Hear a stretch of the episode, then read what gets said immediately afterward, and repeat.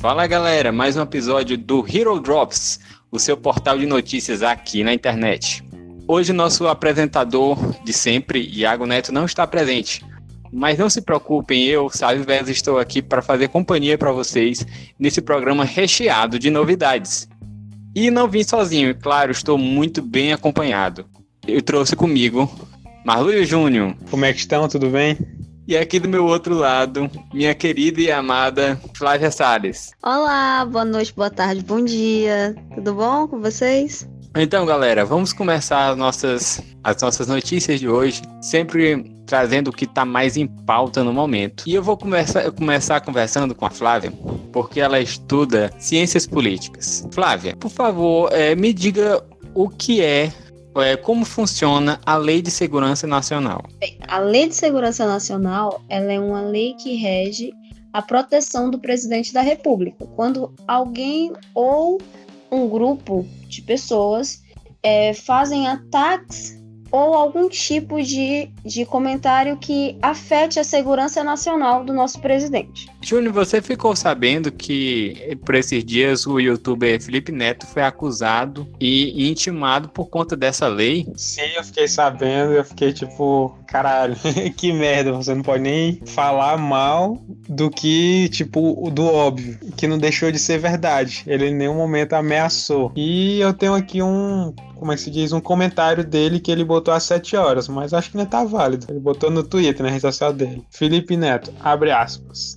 Lançamos o projeto Cala a Boca Já Morreu. Uma frente de defesa gratuita para quem for alvo de abuso de autoridade contra a liberdade de expressão. Farei um pronunciamento ainda hoje, explicando tudo. Nosso site calabocajamorreu.com.br. Fecha aspas, Felipe Neto falou isso hoje. Porque assim, eu acho que a treta começou por conta daquele, daquele rapaz, né? Aquele Silveira. Porque ele, ele também foi, se eu não me engano, ele também foi enquadrado na mesma lei. Vocês sabem me dizer qual é a diferença do, do caso dele para o caso do Felipe Neto? Ou foi a mesma coisa? O Felipe Neto, apesar de, apesar de todos os pesares, né? Você não precisa concordar com as coisas que ele fala e faz, mas ele não ameaçou, né? Ele apenas xingou no máximo. O caso do, do Silveira literalmente foi é, um ataque à segurança nacional. Ele ameaçou o STF.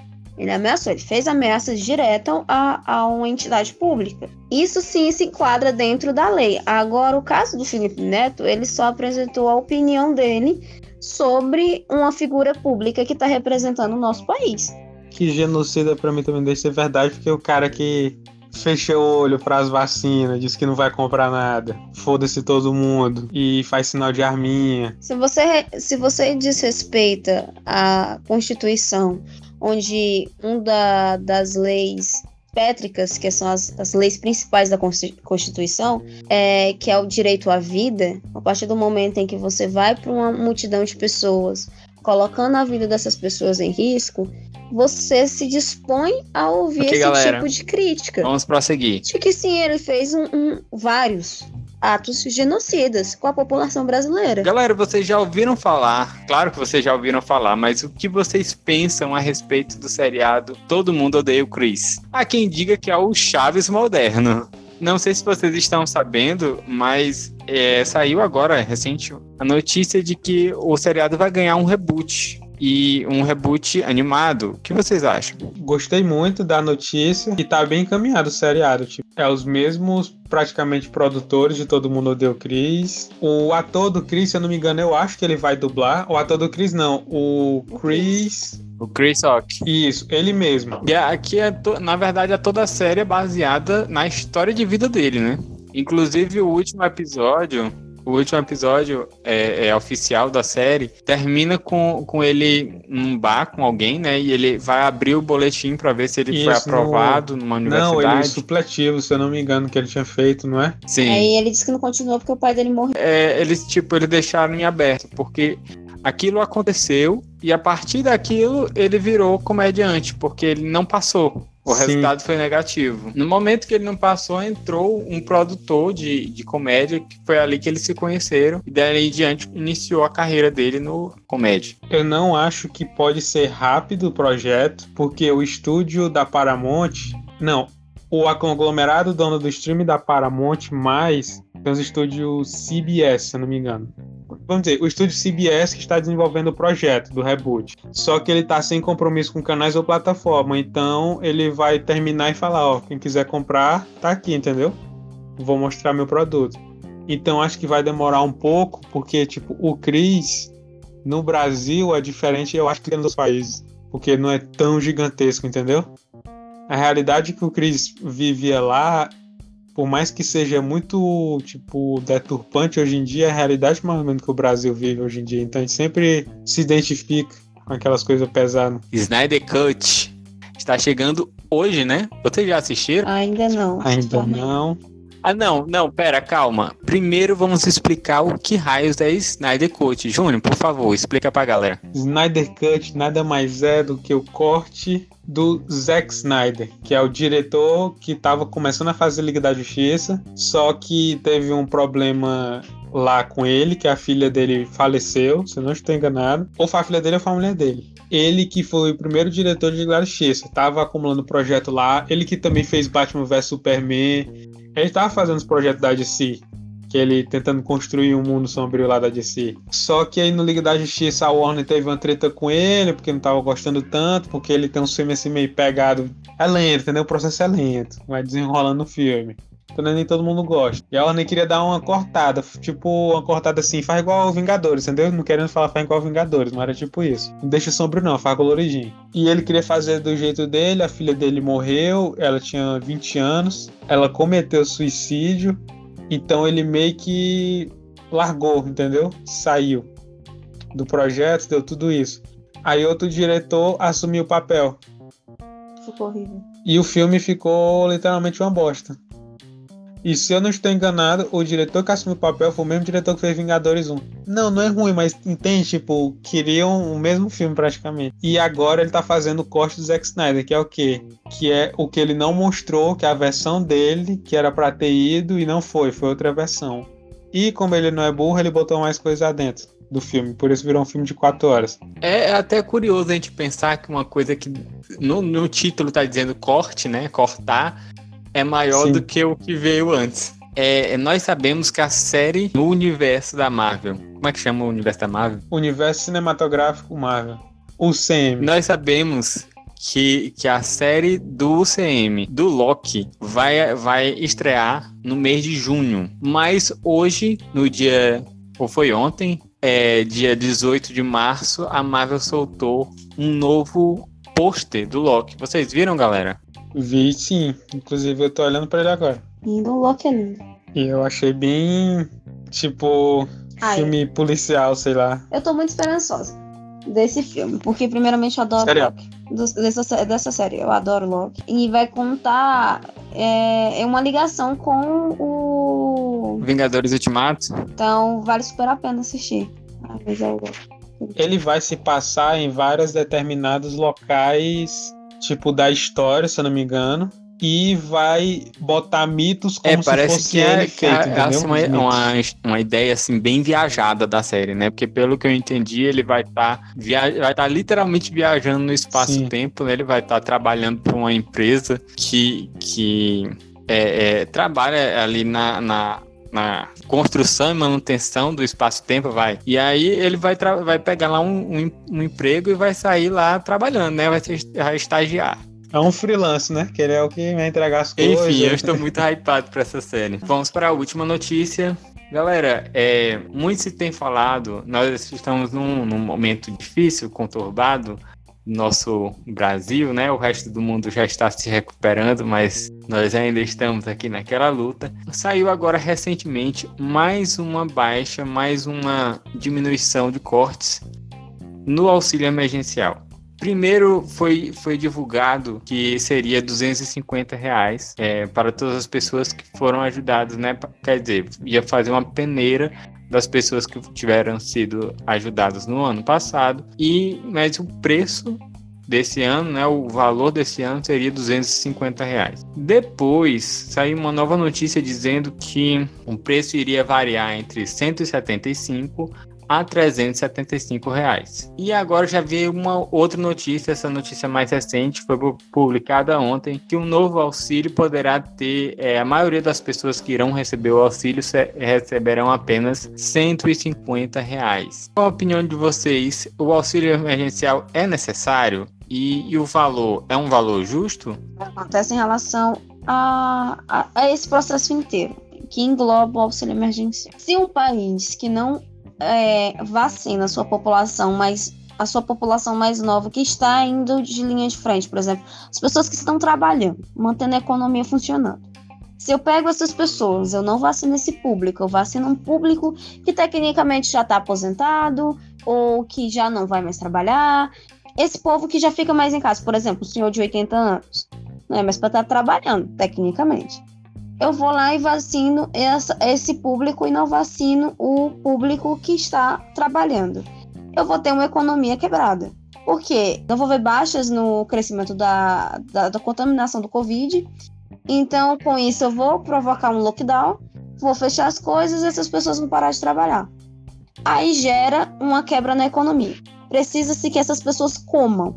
Aí se cria um auxílio do governo federal. A gente paga imposto, a gente tem direito de ser auxiliado é, quando, é, quando ocorre alguma crise, é, do, numa, alguma crise no país. Aí a solução do governo federal é dar uma, uma miséria, uma esmola para a população brasileira. Então, assim, você passa a vida inteira pagando impostos altíssimos, porque os impostos são muito altos. É, sobretudo, a taxa está muito alta. E você vai receber 150 reais, gente. Isso não dá para comprar nem pão na, dependendo de onde você mora, compra do supermercado tá caríssima. A água tá caríssima, aluguel é caro. É, então, assim, acaba que as pessoas vão ter que su é, se submeter a fazer coisas é, legais para poder viver. Porque se eu não posso abrir meu comércio, se eu não posso é, ir para o meu trabalho, se eu não posso vender minhas coisas na rua, que já não pode em si, porque né, tem uma lei que não pode ter vendedor ambulante, mas tudo bem. É, se eu não posso trabalhar, de alguma forma eu vou precisar comer. Aí o governo federal segrega a quantidade de pessoas que eles vão dar o auxílio, que aquilo é uma forma de segregação. Porque se você paga imposto, você deveria ter direito. Você caberia da consciência do cidadão a falar, pô, eu recebo 20 mil reais, não vou precisar de um auxílio de 600, na época do auxílio de 600. Caberia à população a ter essa ciência, não ao governo a, a segregar, mas tudo bem.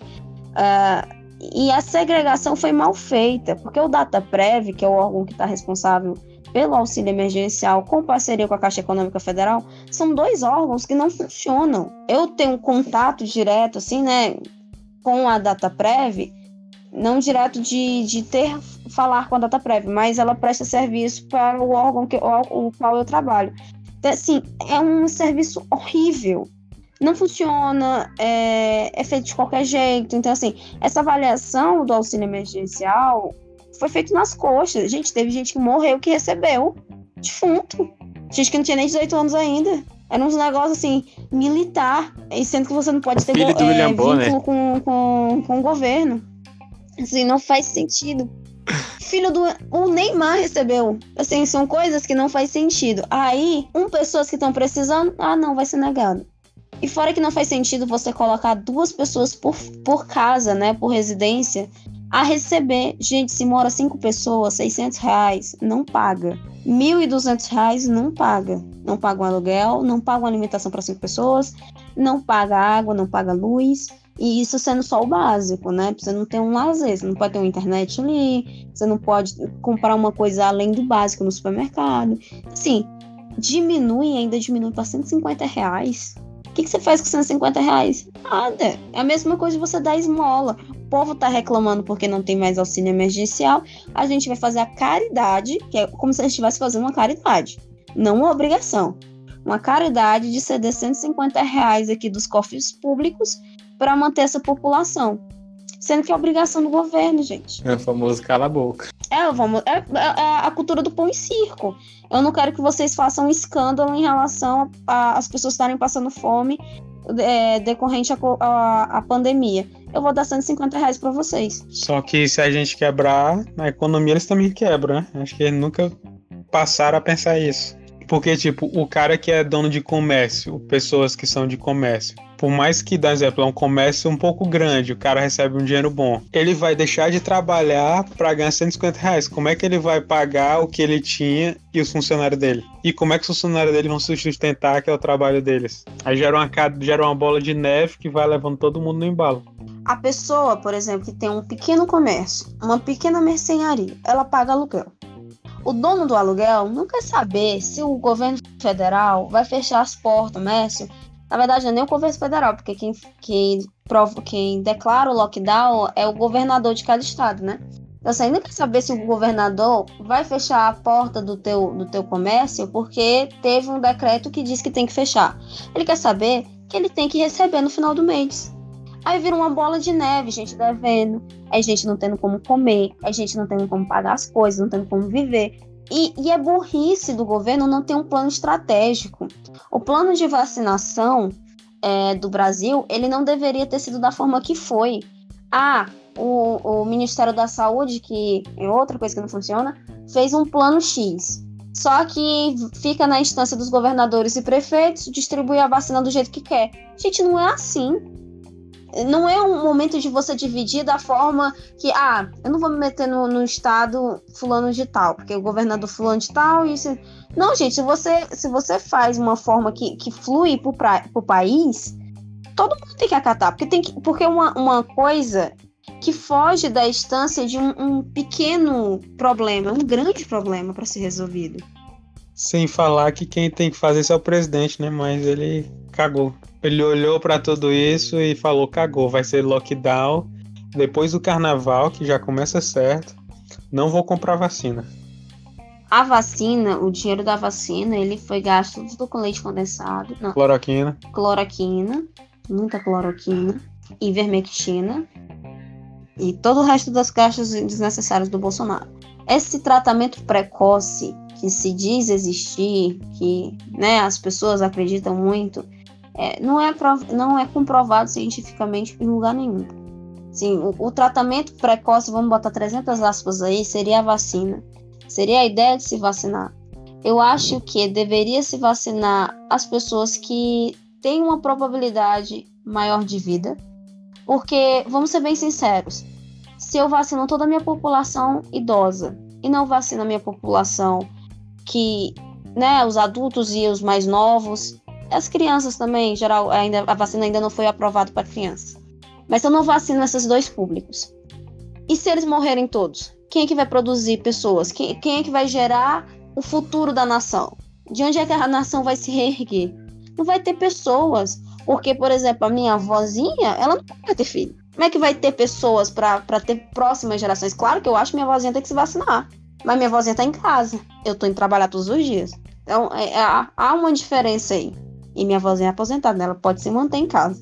Eu não posso. Enfim, galera, vamos encerrar por aqui. Foi um prazer inenarrável estar aqui em mais um programa com vocês. E eu pergunto a vocês se vocês têm alguma consideração final a fazer. Se vacinem. Eu quero uma vacina. Então é isso, galera. Muito obrigado pela paciência, muito obrigado por ter nos escutado até aqui. Um abraço, se cuidem e foi. Música